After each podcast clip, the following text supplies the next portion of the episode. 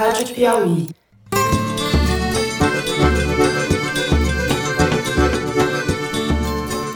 Olá, sejam bem-vindos ao Foro de Teresina, o podcast de política da revista Piauí. Se a gente souber trabalhar direitinho em 2022, a chamada esquerda que o Bolsonaro tem tanto medo vai derrotar a ultradireita que nós tanto queremos derrotar. Eu, Fernando de Barros e Silva, saí finalmente do sarcófago e estou de volta. La Biblia vuelva a entrar a a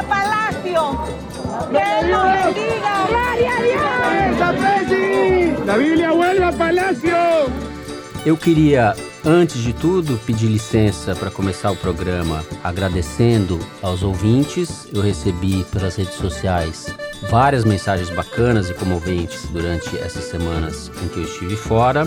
Palavras de gratidão também à equipe do Foro, aos jornalistas que participaram das edições do programa e, sobretudo, aos meus dois comparsas, colegas, os bravos companheiros de bancada, Malu Gaspar. Oi, Malu. Oi, querido, bem-vindo de volta. estamos de Tava volta. com saudade. Estávamos com saudade. Saia do PSL, seja você bem-vindo ao Aliança pelo Brasil, prezado aliado e prezada aliada. E José Roberto de Toledo, editor do site. Fala, Zé. Oi, Fernando, em nome do Teresina, eu queria puxar uma salva de palmas pra você aqui. Aê!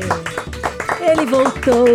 O Boêmio voltou. Nunca. Seja muito nunca bem-vindo. recebi- Nunca recebi salva de palmas assim. Então, Arrasou. Muito bem. Vamos aos assuntos da semana. A gente abre o programa de hoje falando da soltura do ex-presidente Lula, que deixou a prisão em Curitiba depois de um ano e sete meses. Vamos comentar os impactos que isso teve e vai ter sobre a política brasileira. Em seguida, nós vamos falar da situação na Bolívia. O presidente Evo Morales renunciou e se exilou no México. A gente vai comentar um pouco a situação tumultuada na Bolívia, se foi golpe, se não foi golpe e quais são as consequências disso. Por fim, nós vamos tratar do novo partido do presidente Jair Bolsonaro, o Aliança pelo Brasil. É isso, vem com a gente.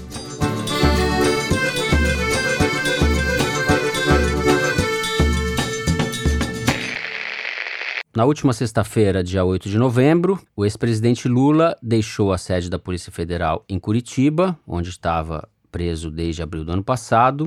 Ele foi solto depois que o Supremo Tribunal Federal derrubou a regra que permitia a prisão após condenação em segunda instância. O Lula ainda responde a outros processos, muita água vai rolar na esfera jurídica, mas o que assumiu, digamos, o protagonismo agora é a esfera política, as consequências da soltura do Lula, tanto para o governo Bolsonaro, para a oposição. O Lula saiu, de certa forma, mais forte do que entrou na cadeia. Malu, por onde você quer começar a falar desse assunto? Tem dois aspectos aí, acho, da situação para a gente analisar. Você falou que ele saiu da cadeia mais forte do que ele entrou. Para começar, eu acho cedo para afirmar isso. Essa força do Lula está por ser testado. O que a gente viu foram dois discursos, um na saída da cadeia e outro em São Bernardo. Tiveram bastante impacto, mobilizaram a militância e onde ele foi bastante enfático nas declarações em oposição ao Bolsonaro, mas também em oposição ao judiciário e, inclusive, à mídia. Isso foi ficou bem marcado, né? Falando da Globo e tal. mental Existiu uma polêmica nas redes sociais, inclusive em torno do tom do discurso, se ele radicalizou, se ele vai continuar radical, se ele acentua a polarização ou não com esses dois discursos que ele fez. Eu acho essa polêmica meio estéreo, porque isso, é, como eu estou dizendo, é meio cedo para falar. Agora, o fato é que o discurso dele foi sim um discurso de oposição, um discurso radical. Na verdade, era o bom e velho Lula de sempre, né? Assim, com um discurso de inocência, embora ele tenha 10 processos né, de corrupção, lavagem de dinheiro, peculato e outras questões, falando que se virar de cabeça para baixo não cai uma moeda do bolso dele, quando ele tem 7 milhões e 900 bloqueados, que não tem dinheiro para comprar televisão, batendo na Globo. É o mesmo discurso que ele vinha fazendo antes E também na cadeia. Quem acompanhou as entrevistas dele enquanto ele estava preso percebeu isso. Ele já vinha dando pistas de como ele ia agir. Até perguntaram na época se ele ia fazer autocrítica em relação aos escândalos de corrupção. Ele disse que não tinha que fazer autocrítica. E, pelo contrário, ele disse que o PT tinha que partir para o ataque, defender o seu legado e não recuar. E nesse contexto, ele falava também em construir alianças. Eu assisti várias dessas entrevistas ao longo dos últimos dias, até para poder relembrar. Uhum. Ele falava em construir alianças, mas construir alianças com o PT na liderança e deixando muito claro que quem tem mais intenção de votos, mais força política, manda. Inclusive sobre o Ciro, ele chegou a dizer que o Ciro não iria a lugar nenhum rompendo com o PT. E embora muita gente esteja dizendo que ele vai pacificar, que ele vai conciliar, ainda acho que cedo também para dizer isso. Inclusive ontem eu conversei com um governador que falou com ele no final de semana semana, conversei com gente que teve lá naquela confusão ali em São Bernardo. E existe um diagnóstico de que sim, ele foi um pouco além do que se esperava nesse sentido de radicalização, mas que o que se espera é que daqui para frente ele vá trabalhar na construção dessa aliança. Por hora, eu acho que a gente não pode apostar que isso vai acontecer, até porque, além de ele dizer que vai fazer um trabalho conciliador, mas não fazer um discurso conciliador, há também muita resistência nos partidos de esquerda que poderiam se agregar imediatamente a essa frente ampla que o PT defende. Um é o PDT do Ciro, dizendo que o Lula é inconfiável, e também o PSB, que está fazendo planos à parte de não aderir ao Lula. Então, acho que a gente tem que ver. O PSB é... não é um partido de esquerda, propriamente, eu acho. É um partido, partido mais Partido Socialista anfíbio. Brasileiro. É, mas no nome. No Brasil, os nomes não querem dizer nada. Mas seria um partido de esquerda. apoiava o Alckmin. Não, Fernando, mas peraí. Para onde é. que o Lula pode estender sim. sua mão? No campo da esquerda. Sim, Ele pode procurar pro, no PDT não, e no PSB. Né? E esses dois partidos já estão dizendo que não vão aceitar ficar à sombra do Lula e tal. Então, acho que a gente tem que esperar um pouco, nos próximos meses isso vai ficar mais claro. Agora, me chamou a atenção, já que está se falando em conciliação, um gesto de conciliação que ele fez, que foi justamente em relação ao Bolsonaro, dizendo que ele é contra o impeachment do Bolsonaro. Foi a coisa mais conciliadora que eu ouvi no discurso dele. Uhum. Nada de conciliador nisso. Então, eu tô aqui. É uma das funções da minha volta. Fazer a gente brigar, né? Não é, é que eu sou o Don King, não é isso, Zé? Exatamente. O promotor de boxe, é isso? Aquele cara que fatura com Só falta o cabelo. É? Só falta Don o cabelo. King, tá faltando cabelo. Toledo, sobre o governo Bolsonaro, qual vai ser o efeito? Não só sobre o governo Bolsonaro, mas sobre todo o jogo político, mudou tudo. Como a gente já tinha previsto aqui no Foro de Teresina algumas vezes. A libertação do Lula muda a correlação de forças entre governo e oposição. A oposição não tinha um líder, voltou a ter depois do interregno dos 580 dias de Lula uhum, na prisão. Uhum. Por que que muda? Porque o Lula livre e o Bolsonaro live deixam pouquíssimo espaço para uma candidatura de centro em 2022. Você vai dizer, porra, mas estamos três anos para a eleição, você já está falando em 2022, mas a política funciona assim, as pessoas se posicionam em função do Expectativa, ainda mais sobre Bolsonaro, né? Exatamente. Que fica em campanha permanente. Por que que eu digo que o discurso do Lula contra o impeachment do Bolsonaro não é conciliador? Porque um precisa do outro para existir, um precisa eleger o outro uhum. como adversário, justamente para não deixar aparecer nada diferente no campo, seja no centro, à direita ou à esquerda. A direita do Bolsonaro é difícil. Sim, mas... ele chamou o Bolsonaro para dançar. Falou, não vou querer derrubar é, um você, eu outro. quero disputar com você um em chamou, 2022. Um chamou é o outro. O discurso dos polos opostos vai prevalecer na política. E isso vai ser no campo público. Os discursos do Lula serão cada vez mais radicalizados quando ele se dirigir à base e cada vez mais tranquilos quando ele conversar nos bastidores com os possíveis aliados. Você vai ter dois Lulas. Um Lula no palanque e um Lula nos bastidores. Que também não é novidade, né, Toledo? Sim, ele é, ele, assim. é, ele é assim. Mas ele vai ser obrigado a construir alianças na eleição de 2020, já visando 2022. O cenário que você vai ver ao longo dos próximos meses provavelmente será uma carreata atrás da outra do Lula correndo o país fazendo comícios e instigando a militância do PT e da esquerda e a base eleitoral dele, que é maior do que a militância do PT muito no Nordeste e nos polos onde o PT tem chances de lançar candidatura com êxito na eleição de 2020 para prefeito. E provavelmente vai ter muita conversa de bastidor para apoiar candidaturas mais viáveis do que as do PT em alguns lugares. Eu acho que em Recife, por exemplo, ele vai ter que ter uma conversa com o PSB para ver se vai apoiar ou não o filho do Eduardo Campos, candidato a prefeito. Aqui no Rio de Janeiro. Aqui no Rio de Janeiro, certamente é um lugar que você Ele vai ter algum falou, né, tipo o de acordo. Não está descartado, por exemplo, ele apoiar a Marta em São Paulo, ou ter a Marta como candidata, ou candidata a vice de um candidato do PT, enfim. Ele vai até defendeu a volta da Marta pro PT. tá querendo reaglutinar a base político-eleitoral do lulismo com o petismo, né? Porque as pessoas percebem o Bolsonaro e o Lula como as grandes opções de poder no país. Então, não tem como você ir contra isso. A salvo aparecer uma terceira liderança que não aparece já É. faz muitos anos. Quem pode botar o Lula de volta na cadeia, na minha opinião, são apenas duas instituições. O Congresso, com muito menos chance, o que vai obrigar o Lula, de qualquer modo, a fazer política e a conversar muito com o Rodrigo Maia, e o Supremo Tribunal Federal. Todas as outras instâncias podem até condenar o Lula, mas depois dessa decisão do Supremo, enquanto ele não for transitado e julgado no Supremo, não vai ser mandado de volta para cadeia. E no Supremo, você vai ter dois fatos importantes também em 2020, que são as aposentadorias compulsórias do Celso de Mello e do Marco Aurélio, que votaram a favor da prisão apenas depois do trânsito em julgado em última instância, ou seja, são dois votos pró-Lula que o Bolsonaro vai nomear os sucessores e que poderiam eventualmente vir a mudar. Então, 2020 é o ano crucial da política brasileira, tanto por causa das eleições municipais que vão dar um novo cenário para 2022, a nova correlação de forças, quanto Perfeito. em relação à permanência ou não Agora- do Lula livre. Antes de 2020, provavelmente esse ano, o STF deve apreciar, deve julgar o habeas corpus que a defesa do Lula fez sobre a suspeição do Sérgio Moro no processo Não do tem data, triplex. né? Mas Não tem que data. seja logo. É um voto da segunda turma, não é todo o STF que vai julgar. O Gilmar Mendes pediu vista e há expectativa de que isso possa ser julgado esse ano.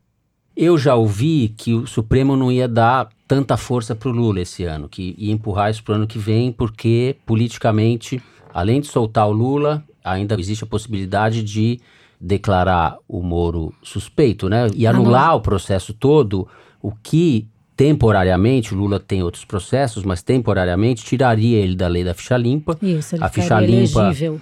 ele ficaria elegível. Uhum. Ele voltaria para o jogo político se o Supremo julgar que o Moro eh, agiu de forma incorreta e há inúmeros indícios para que isso aconteça. Agora, um pouco na linha do que o Toledo falou, quisera eu ter a disposição física do Lula. Fiquei impressionado com a. Mas ele fez a uma dieta regrada, ele descansou, teve é, uma. Ele, ele mudou de rotina tem- na cadeia, né? É, ele tem uma disposição Ele física, uma resiliência. recuperou, é. E Na verdade, co- ele já estava se preparando para a eleição. Ele estava É. fazendo Cooper todo dia. Pelo menos era o vídeo que eles botavam todo dia no Twitter, o do Lula correndo na esteira. agora está obrigando esse povo todo que está entre ele e o Bolsonaro a ver o que vai fazer. Deve estar cheio de gente contratando um arqueteiro, o Luciano Huck, o Dória menos, porque o Dória vai tentar pegar a pista do Bolsonaro, enfim. Mas toda essa gente, o Ciro, essa gente fica temporariamente numa sinuca de bico. Então, eu conversei com alguns marqueteiros que estão mapeando aí os discursos, tanto do bolsonarismo quanto na oposição, e conversei também com alguns bolsonaristas que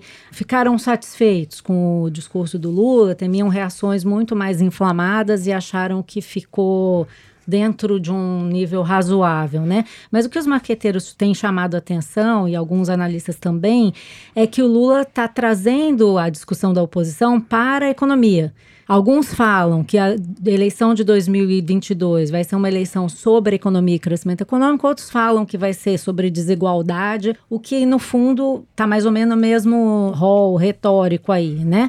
E aí, nesse caso, também existe uma interrogação, porque o Lula claramente chamou o Paulo Guedes para a roda, né? Fez críticas à reforma da Previdência, política econômica, chamou o Paulo Guedes de destruidor dos nossos sonhos falando em alguns conceitos que eu acho que ele vai ter que refinar e melhorar mais para frente, porque ele fala de algumas coisas que na verdade colocam ele uma situação difícil, que seria qual legado ele vai vender para o eleitor. Porque, por exemplo, ele fala em juros. Os juros eram mais altos nos governos Lula e Dilma, os juros no cartão de crédito hoje estão no mesmo ponto que em 2011. Desemprego a mesma coisa. E, na verdade, ele tem dois legados para defender. Ele pode defender o legado do governo dele, que foi um governo fiscalmente responsável, que teve avanços sociais. Mas o desemprego hoje é muito pior do que. Não, é igual, mesmo do ponto. que o do governo do Lula? Da Dilma. Ah, da Dilma. Ele tem 11,8 ali milhões Uhum, de desempregados, tá é certo. o mesmo ponto. O juro no cartão de crédito tá a mesma coisa. O que, que eu tô querendo dizer? Ele vai ter que escolher qual legado ele vai defender. Se ele vai defender o legado dele mesmo, que é o legado de um governo responsável, pelo menos no primeiro mandato, né? Não no segundo. Que fez programas sociais, teve avanço, reduziu a pobreza, teve crescimento econômico, ou o legado da Dilma, que é um governo mais intervencionista, que teve uma série de problemas e que acabou numa grande recessão. Eu tô vendo que ele já escolheu até, porque na verdade ele deixou a Dilma de fora, né? A Dilma ficou em Buenos Aires enquanto ele fazia o discurso dele Sim. aqui. Tá claro que ele prefere defender o dele, mas não depende só dele. Né? Ele vai ser questionado sobre esse legado dos governos petistas. E a outra coisa que eu queria chamar atenção é que ele reabilitou o Sérgio Moro no governo Bolsonaro. O Bolsonaro, nesses últimos dias, usou o Moro como escudo. Botou o Moro para responder ao Lula e tal. Que Eu não acho que ele tenha reabilitado, ele chamou pro ringue. É, porque, ele não tava nem aí é, Moro. O Moro tava escanteadíssimo. Não, O Moro- o Moro tá o em Moro todos tá na os Berlinda cartazes agora. e É. outdoors pelo Inclusive inte- seu. interior do país, inclusive chamando Toledo, to- a, a cidade Você de Toledo. isso? Quero esclarecer que o outdoor que o Moro colocou no Twitter dizendo que Toledo apoia o projeto do Moro é a cidade, tá? É, né? Do Paraná. Não sei, É, não. Obviamente. aí um acordão de Obviamente. bastidores. Mas é, apareceram do dia pra noite dezenas de outdoors no, país com fotos do Moro ou fotos do Moro e do Bolsonaro, como- exatamente então. como foi a campanha eleitoral do Jair Bolsonaro com outdoors aspas eh, voluntários de pessoas abnegadas tanto a favor da Lava Jato quanto a favor do Bolsonaro na campanha de Então, 2018. ele chamou o Moro de Já volta tá em campanha. palco, Já- né? Não, o Moro já estava fazendo um trabalho de puxa-saquismo para se reabilitar junto ao Bolsonaro. Começou com esse caso da Marielle, em que ele ficou absolvendo o Bolsonaro em toda ocasião que ele encontrava.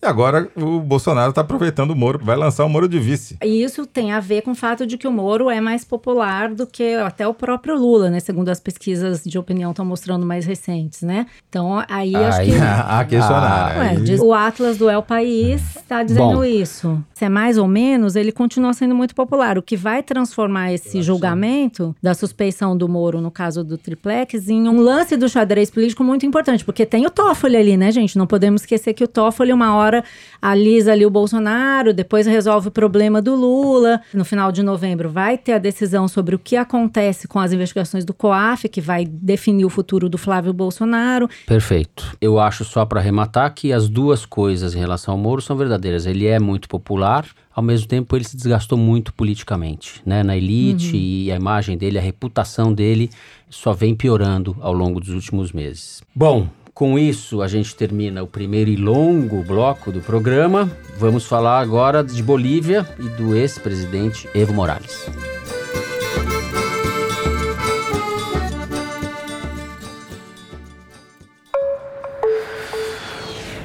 Esse episódio do Foro de Teresina tem o apoio de Max Milhas. Lá você encontra passagens aéreas mais baratas do que nos sites das companhias. E os ouvintes do Foro ainda têm um desconto extra. Na hora de fechar a compra, no site ou no aplicativo, é só usar o cupom FORO25 para ganhar 25 reais de desconto na sua passagem. Max Milhas, o jeito inteligente de comprar passagens aéreas. Estamos na América Latina, tem país mais confuso que o Brasil. No último domingo, dia 10, o presidente Evo Morales, que estava no poder desde 2006, renunciou ao cargo em rede nacional, dizendo que foi vítima de um golpe civil, político e policial. Horas antes da renúncia, o comandante das Forças Armadas tinha sugerido que Evo renunciasse para pacificar o país. O comandante da polícia também foi na mesma linha. O país vinha numa série de protestos, em grande medida violentos, desde a eleição do Evo no dia 20 de outubro. As eleições foram marcadas por uma série de irregularidades. A OEA, a Organização dos Estados Americanos, estava investigando e eram flagrantes as fraudes, sobretudo na apuração dos votos. O Evo ganhou com 47% dos votos, o segundo colocado teve 36,5%, pouco mais de 10% a menos. A regra boliviana diz que o candidato, para ganhar no primeiro turno, precisa ter mais de 40 e o segundo colocado tem que ter pelo menos 10 pontos a menos que ele. O segundo colocado teve exatamente 10 pontos a menos que ele. Enfim, havia vários indícios de que a contagem dos votos foi fraudada. Evo Morales, a esta altura, está no México de López Obrador e a situação na Bolívia é muito incerta. Enquanto a gente grava o programa, uma senadora, a Janine Agnès Chaves, que não era a presidente do Senado, porque a presidente do Senado também renunciou com Evo, o presidente da Câmara também. Ela era a segunda vice-presidente, se autodeclarou presidente da Bolívia, sem que isso tivesse passado por votação do Congresso. Uma Guaidó. Uma Guaidó. Ela é uma política conservadora. Quando Lula foi solto, ela tuitou contra. Bom, diante desta confusão, foi golpe? Foi revolta popular? Toledo. Foi golpe e foi revolta popular. Muito bem. É o que eu diria também.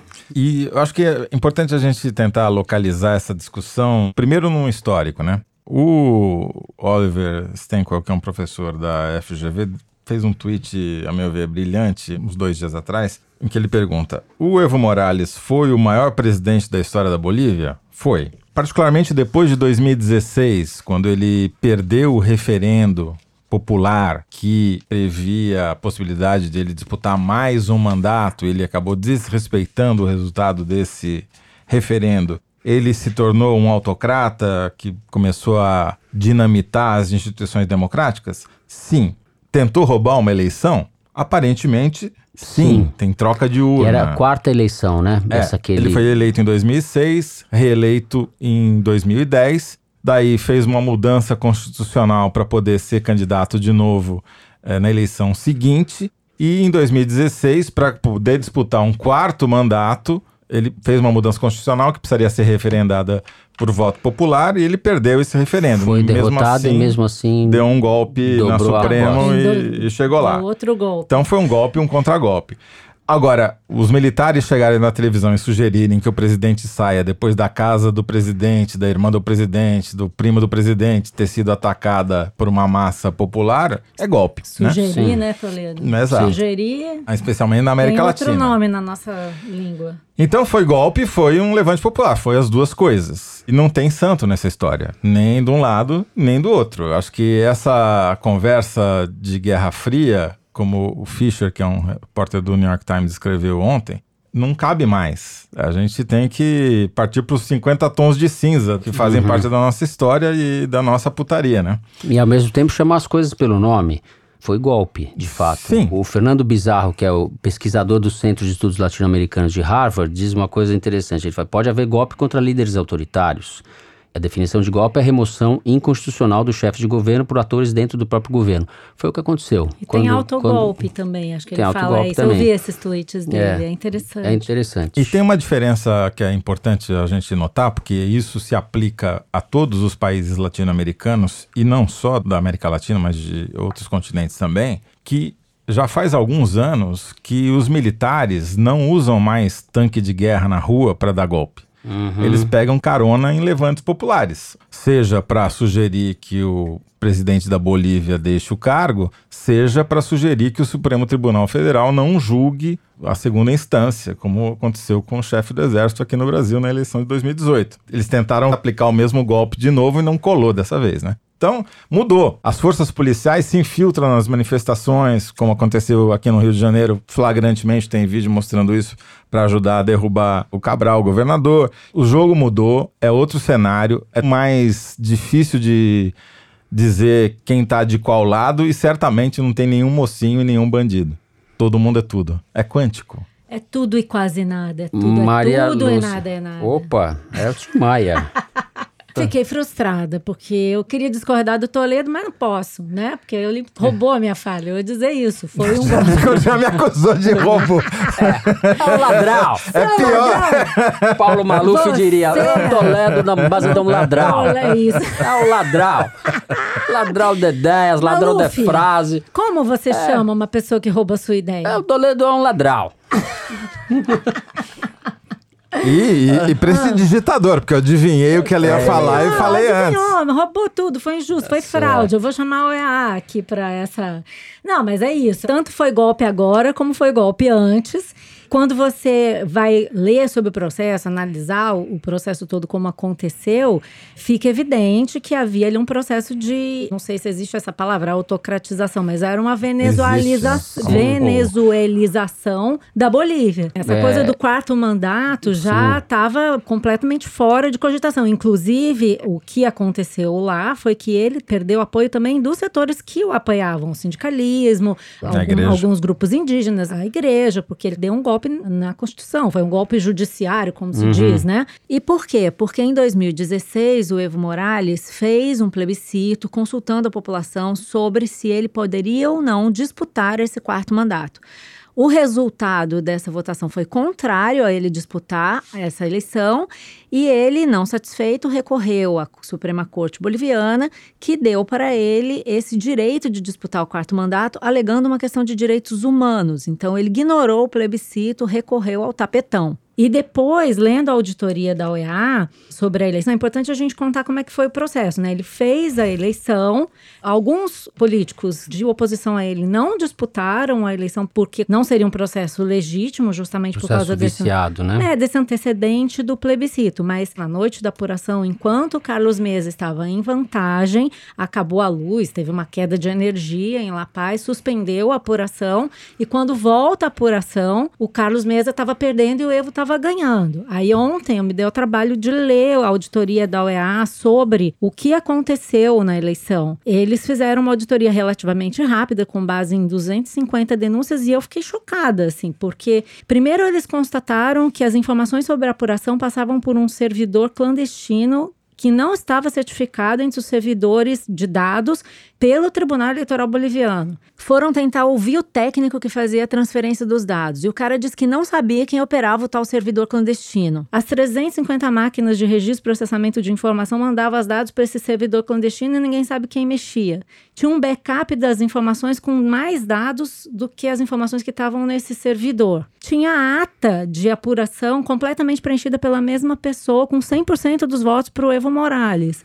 Roubo de urna, o transporte das urnas que deveria ser feito pelo Exército não foi feito, não, tem. Não, tô me segurando aqui pra fazer a piada. Golpe paraguaio, né? Golpe Paraguai. Boliviano. Não, não xingue o Paraguai. Que o Paraguai, Paraguai é é o um único país- país que tá. O Chile tá. Tá estável. Tá Venezuela, caramba, Equador, Paraguai. Chile, Bolívia. Paraguai tá bem. Brasil também, essa confusão. O Paraguai, E- exemplos de democracia. É muito impressionante porque daí, quando a OEA faz o levantamento e diz que a eleição foi fraudada, falou, olha, recomendamos a realização de novas eleições. O primeiro impulso do Evo foi não fazer. Depois ele percebeu que a coisa estava feia, falou, vou fazer outra, mas vou disputar. E aí teve uma nova grita, você vai disputar? É justo a sua permanência na eleição depois de tudo isso? Então a situação é bem complicada. E por outro lado, o que, que o militar está dizendo quando ele está sugerindo que o cara saia com uma ordem de prisão na casa dele?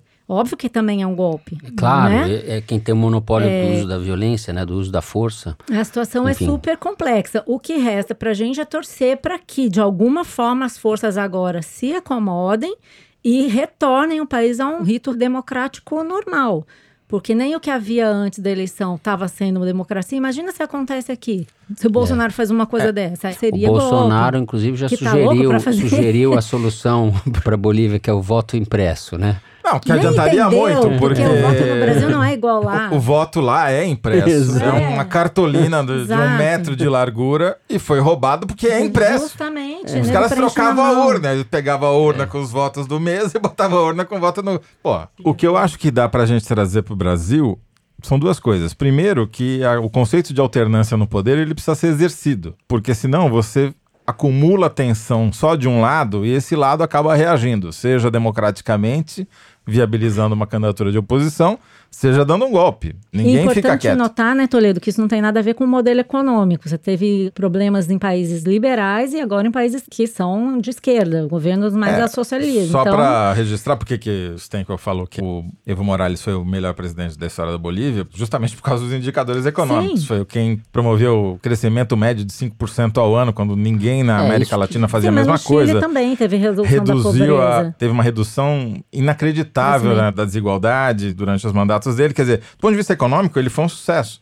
Ele conseguiu nacionalizar boa parte, até as custas da Petrobras, a parte do gás. E além de tudo, tem isso. Quer dizer, quando você deu sopa pro azar, no momento que vai se perpetuando no poder, vai virando um autocrata, sentado em cima, por exemplo, da maior reserva de lítio do mundo.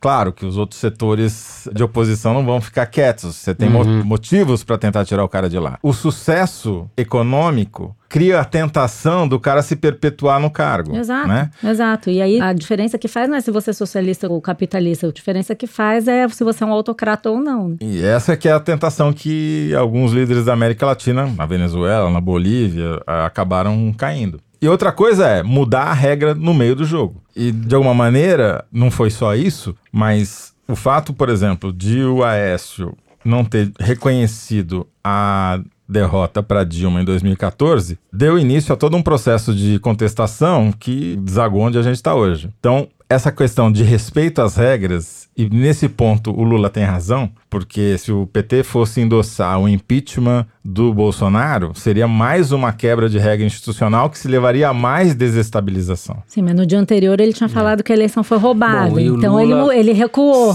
né? o Lula- Ele vai ficar fazendo isso o tempo Exato, todo. porque Vai isso ficar é fazendo ele. isso o tempo todo. Lula, coisa mais acertada, ou uma das mais acertadas que ele fez, foi não cair na tentação do terceiro mandato, justamente porque ele tinha 80% de popularidade, passaria provavelmente no Congresso, ia dividir a sociedade no meio. E uma das menos acertadas que ele fez foi escolher a Dilma como sucessora. Ele mesmo Polêmico. acha isso, né? Não, e não Bom. ter apoiado o Eduardo Campos na tentativa de reeleição da Dilma em 2014. Com isso, terminamos o segundo bloco do programa e chegamos ao número da semana. O Luiz de Massa, eu tava com saudade do Luiz de Massa. Tá aqui do meu lado, vai ler pra gente o número tirado da seção Igualdades do site da Piauí e a gente vai comentar. Isso aí, Fernando, a gente também tava com saudade. Seguinte, ó. Se a gente somar todas as multas que o Ibama aplicou nos últimos 10 anos, você tem ideia de quanto que isso dá em reais? Quantos milhões? Então, não são milhões, são 30 bilhões de reais desde 2010. Essa conta inclui as multas por desmatamento, que são a maioria no Brasil, mas também as multas por caça ilegal de animais. Mas eu vou fazer uma segunda pergunta pra vocês. Desses 30 bilhões em multas, quantos por cento vocês acham que foram pagos? 1%. Acertou. É não acertou o Kinder Ovo ainda, Olha, mas igualdade.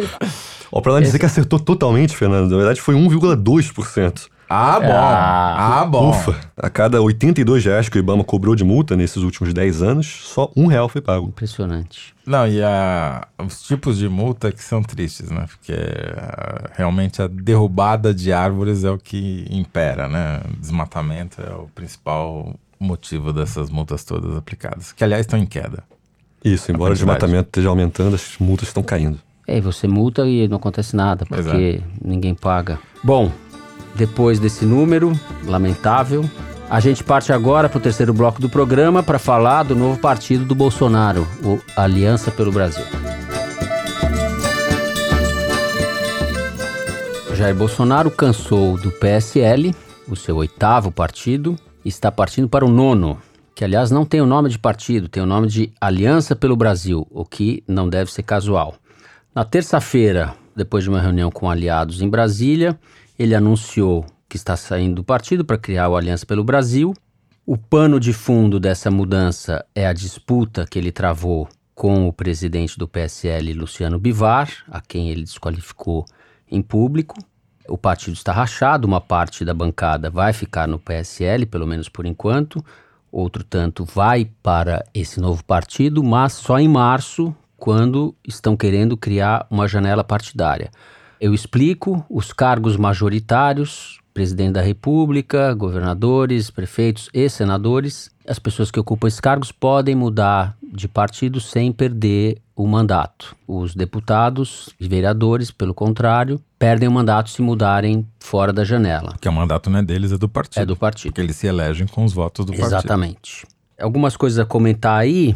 Primeiro, a aposta na desinstitucionalização, esse palavrão da política que o Bolsonaro vai promovendo, né? Ele vai pulando de partido, ele não tá nem aí para nenhum partido. Esse gesto dele dá mais uma volta no parafuso dessa exploração da descrença na política. Eu acho que ele vai até o infinito com isso. E cria esse partido que é um quase um antipartido para salvar o Brasil dos pilantras, dos larápios, etc., conforme foi anunciado no programa desse negócio. O programa são os tweets. Os tweets do Os Eduardo tweets, Bolsonaro. Exato.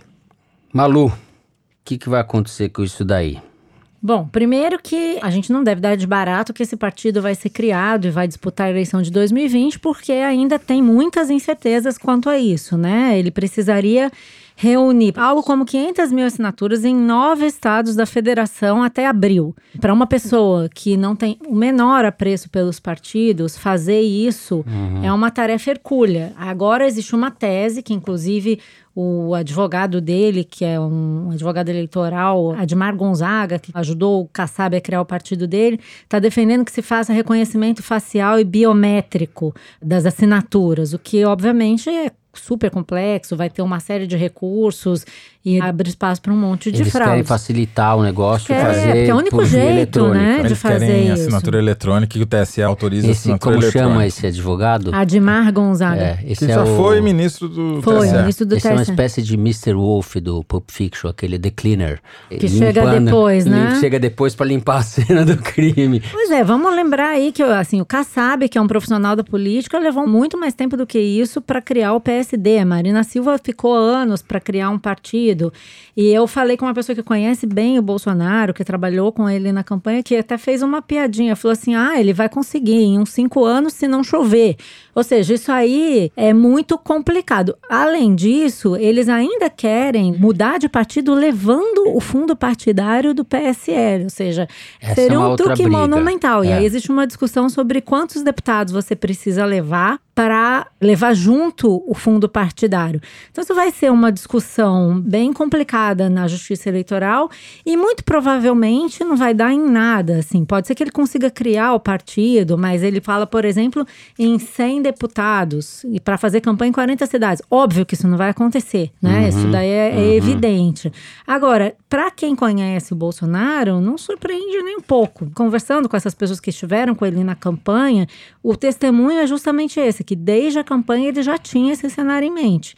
Ele se filiou ao PSL porque ele precisava de uma legenda para concorrer, mas desde o início falava para quem quisesse ouvir ali no núcleo da campanha que ele não confiava no Bivar, que ele tinha uma implicância desde o início da campanha com a seguradora do Bivar. O Bivar tem uma seguradora chamada Excelsior, que acabou de tomar um golpe grande aí com a nova regra que ele Ele que baixou a governo- medida provisória acabando, Acabando com a com o cobrança DPVAT, né, que é o DPVAT, que é o seguro seguro obrigatório. obrigatório de veículos.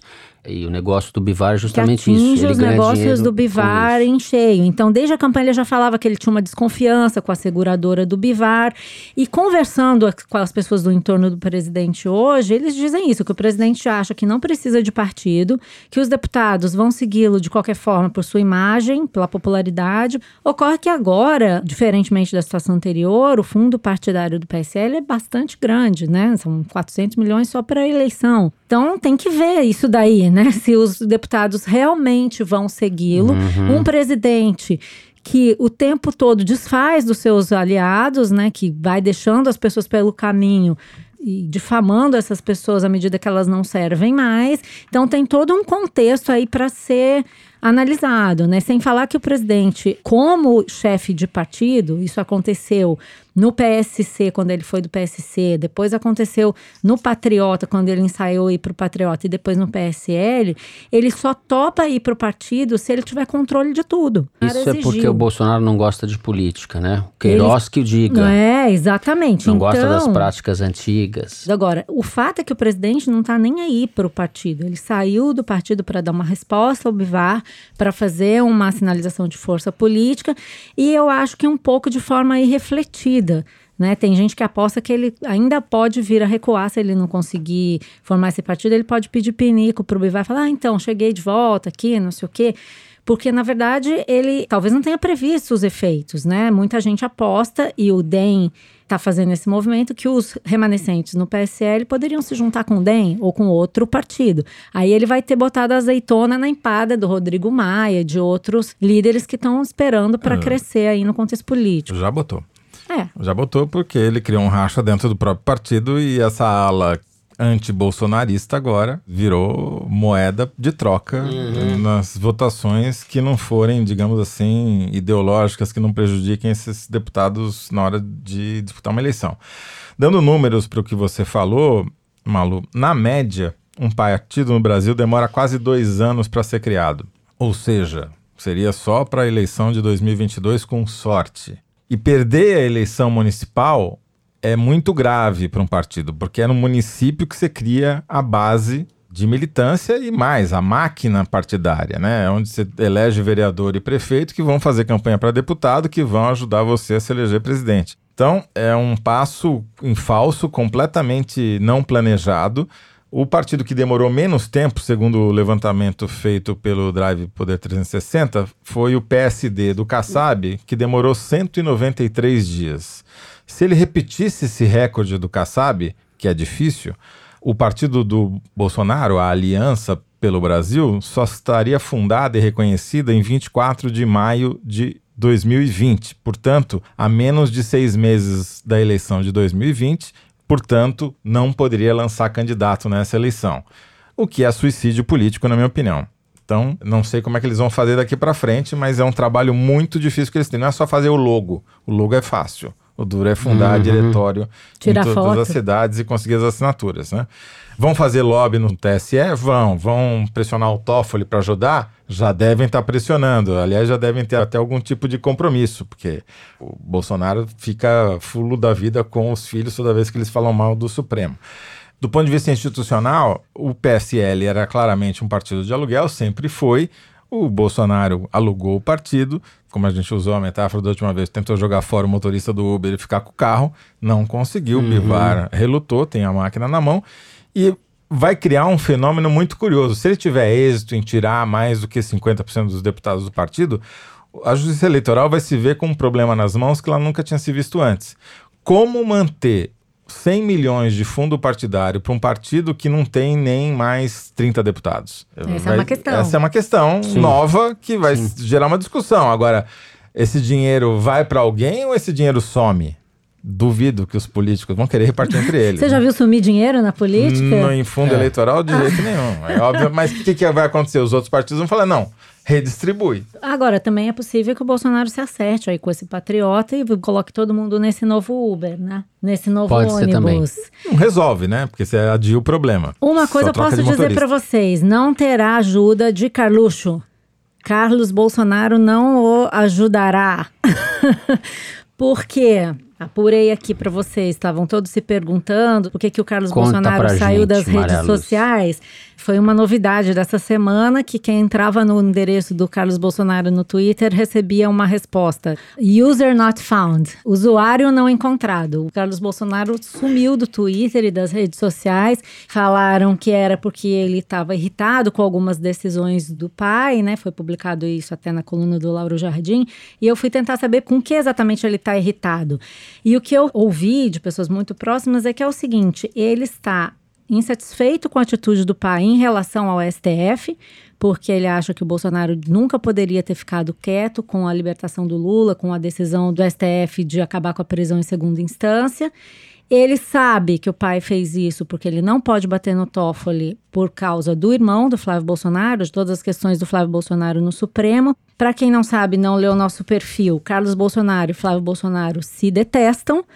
E aí, o que, que o Carlos acha? Que, inclusive, essa mudança de partido também está sendo motivada pela polêmica do Flávio. Ele acha que o Flávio, polêmica do Flávio qual é? Do Laranjal, do Queiroz, das rachadinhas e tudo. E por causa de toda essa incons- instabilidade dentro do partido, por causa de todas as decisões que o Bolsonaro teve que tomar para defender o irmão, eles estão se vendo nessa situação que é uma situação ruim. O que, é que ele diz para os amigos? Só tem eu para defender. Todo mundo faz besteira e eu vou defender. Agora então cansei.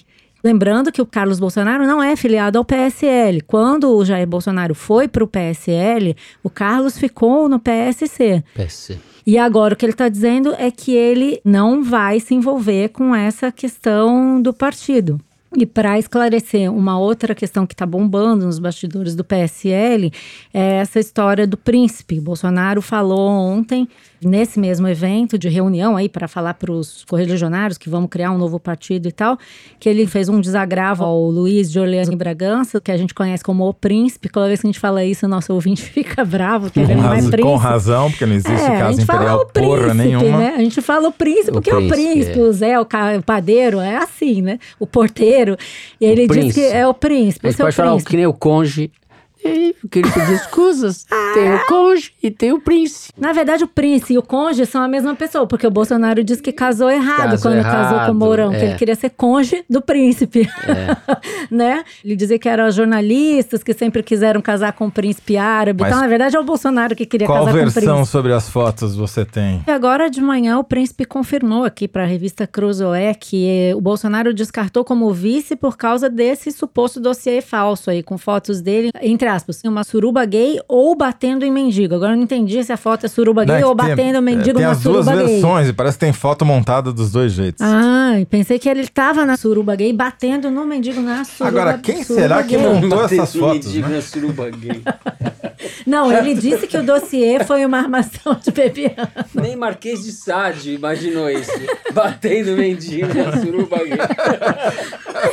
Mas tá. Mas vem cá, quem convidou o mendigo pra suruba gay? Era uma suruba gay sadomasoquista, aparentemente. Mas ele disse que quem armou o dossiê foi o Gustavo Bebiano. Então, gente, ainda essa confusão rendeu depois à noite. O Gustavo Bebiano divulgou um vídeo longo de 15 minutos, onde ele dá a versão dele da história. E aí ele diz o seguinte, que o dossiê quem fe- que, que o dossiê quem fez foi um delegado da Polícia Federal e um coronel da PM que entregaram para o Bolsonaro, que por sua vez chamou o Bebiano e mandou dispensar o príncipe da candidatura a vice. É, e ele não só conta com detalhes a história, como desafia o Bolsonaro a provar que ele está mentindo. Falou que quer passar por, está disposto a passar por um detector de mentiras com o presidente da República. Ou seja, se a história está rendendo e talvez ainda renda mais. É, a Mônica Bergamo, da Folha, está dizendo que o deputado, o ex-PSL, Alexandre Frota, está dizendo que o Bolsonaro ligou para ele perguntando se o príncipe era gay. E tem uma outra versão Isso. correndo no Twitter da Lagartixa Diária dizendo que havia fotos montadas do príncipe batendo em pobres. Ou seja, seja o que for, Que não era chanchada sinistra que é, É, esse ele- negócio, a gente- né? é importante a gente Deus. política. Para a gente recapitular, É muito- o príncipe estava praticamente sacramentado como vice-presidente do. Bolsonaro. E naquele dia, naquela manhã, do dia que haveria a convenção que oficializaria ele como candidato, eles tiraram o Mourão da manga, né? O general Mourão apareceu como solução de última hora. Às 5 da manhã, do dia da convenção, segundo Alexandre Frota, o São ligou para ele pedindo o telefone do Levi Fidelix, Sim. que é o dono Os do personagens. PSDB, Como se que é fosse o relevante. partido com o qual ele se coligou e que deu o Sim. Mourão ao Saber Brasil. se o príncipe é, É, gay, se não é gay. Os personagens são péssimos, as brigas são por motivos paroquiais, é tudo vulgar, é cafona, é horrível. Essa gente é horrorosa. E você acha que vão conseguir formar um partido? Eles não conseguem nem se entender Né, sobre é, o. E as brigas são. são é, você não entende. É o único que partido que mereceria ser chamado partido, porque eles são partes que se repartem o tempo todo, e não chama, chama aliança. Aliança. Uma É. bela aliança, hein? Ontem o Eduardo Bolsonaro tweetou: faremos do tsunami de 2018 uma onda permanente, com base sólida conservadora. Vamos ver. Vamos ver. Epa, epa, ainda tem que interromper mais um pouquinho, porque ontem, depois que a gente gravou, teve aí um babado nas redes, mais um babado, dessa vez envolvendo a nossa querida Thaís Bilenque, que no dia da morte da Marielle, tuitou uma informação, ela cobria a campanha do Bolsonaro, tuitou uma informação de, da assessoria de imprensa do Bolsonaro de que ele estava é, com intoxicação alimentar, passando mal e viajaria para o Rio de Janeiro naquele mesmo dia.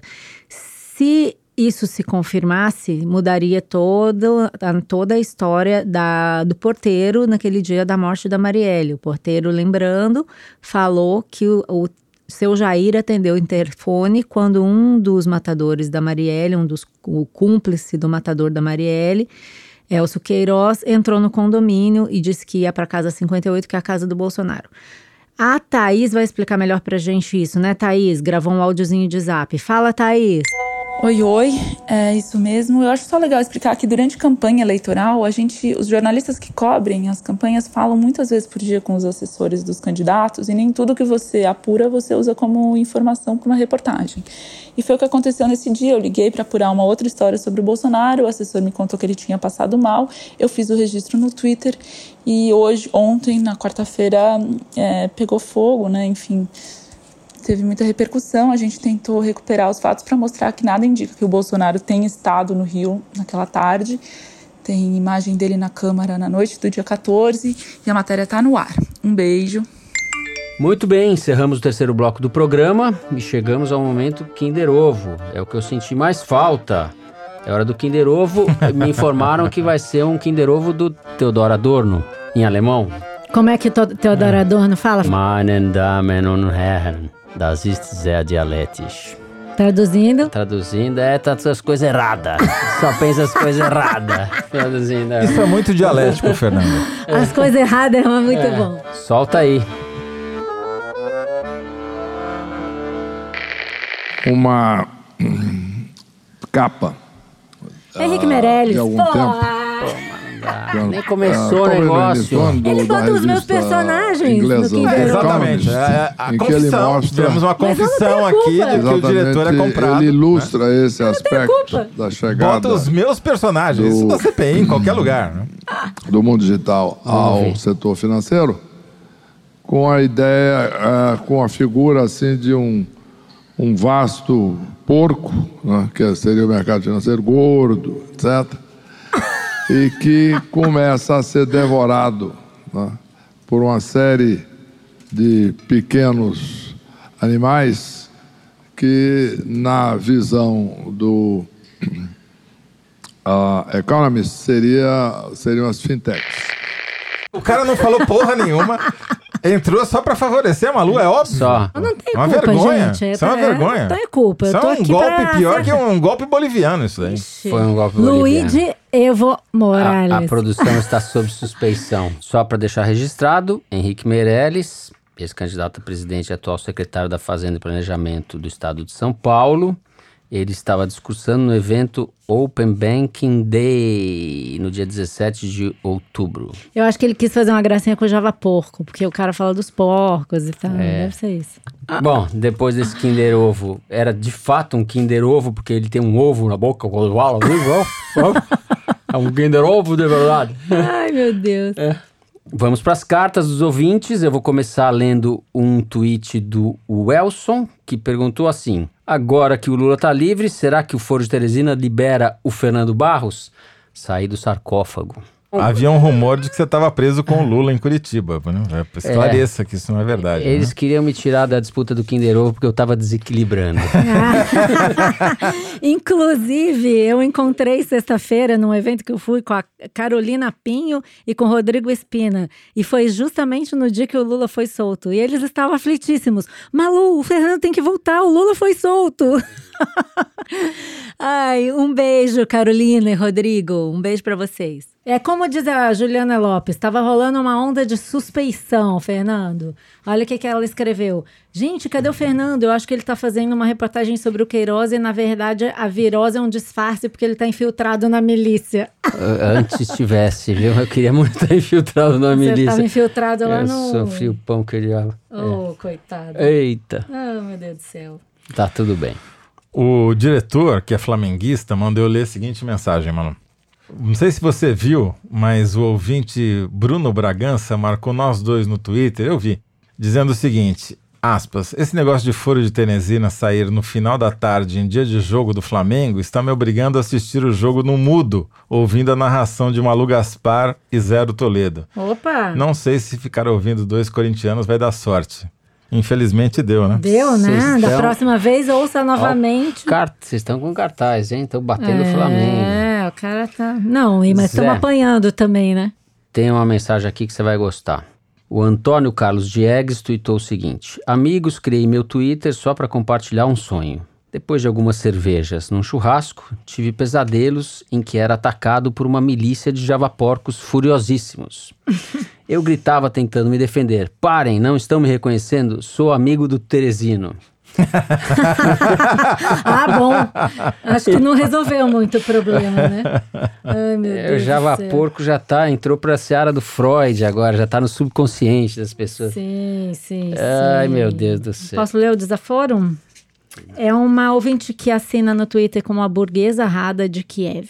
Ela disse assim: Prezados Toledo e Malu, não falem que o sinistro do meio ambiente não sabe o que diz, pois ele sabe muito bem. A mentira, a desinformação e a infâmia são parte da razão pela qual ele foi colocado ali e permanece no cargo. Opa, tá bom então. Desaforo acatado. Ó, a Rita Lizauskas pelo Twitter, a Rita é uma jornalista, tá pedindo uma reparação histórica, Malu. Do quê? Pra você devolver o título de bichos inteligentes pros golfinhos e retirar dos peixes. Ai, mas será que eu posso? Pode, O governo não vai ficar bravo. O presidente, Então, o ela Jorge mandou um Seif? link de uma matéria do UOL Hum. dizendo que o autor do estudo que foi citado pelo governo para liberar a pesca do Nordeste falou Hum. que o estudo não autoriza. Não autoriza dizer que o peixe é um bicho Não, inteligente. não, não autoriza a, a volta da pesca, porque falou, não, não tem nada no estudo que conclua que não tem risco em você comer o peixe que tá lá, entendeu? Ou seja, o peixe Entendi. pode ser burro. Entendi. E o golfinho, então, pode voltar a ser inteligente? É por comparação. Ah, tô mais confortável agora, Rita. Obrigada. Muito bem. Foi animado, hein?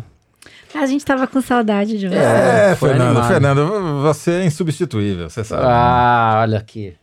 Alguém me Puxa defende. saco do caramba. Alguém me defende. Violinos, por favor. Bom, depois disso, só me cabe encerrar o programa.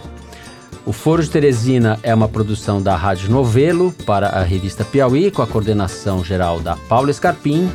O nosso diretor é o Luiz de Maza e as nossas produtoras são a Mari Faria e a Ana Carolina Santos. A Júlia Sena grava o vídeo do Foro Privilegiado, o teaser que a gente publica nas redes sociais da Piauí e no YouTube. A edição do programa é da Mari Romano e da Evelyn Argenta. A finalização e a mixagem do foro são do João Jabassi, que também é o intérprete da nossa melodia tema, composta pelos piauienses Vânia Salles e Beto Boreno. Quem faz a nossa coordenação digital é a Kelly Moraes. O Foro de Teresina é gravado no Estúdio Rastro com o Dani Di. Eu, Fernando de Barros e Silva, me despeço dos meus amigos Malu Gaspar. Tchau, Malu, gente. Até a próxima. E José Roberto de Toledo. Tchau, Toledo. Tchau, Bela. Tchau, tchau, tchau. E até a semana que vem.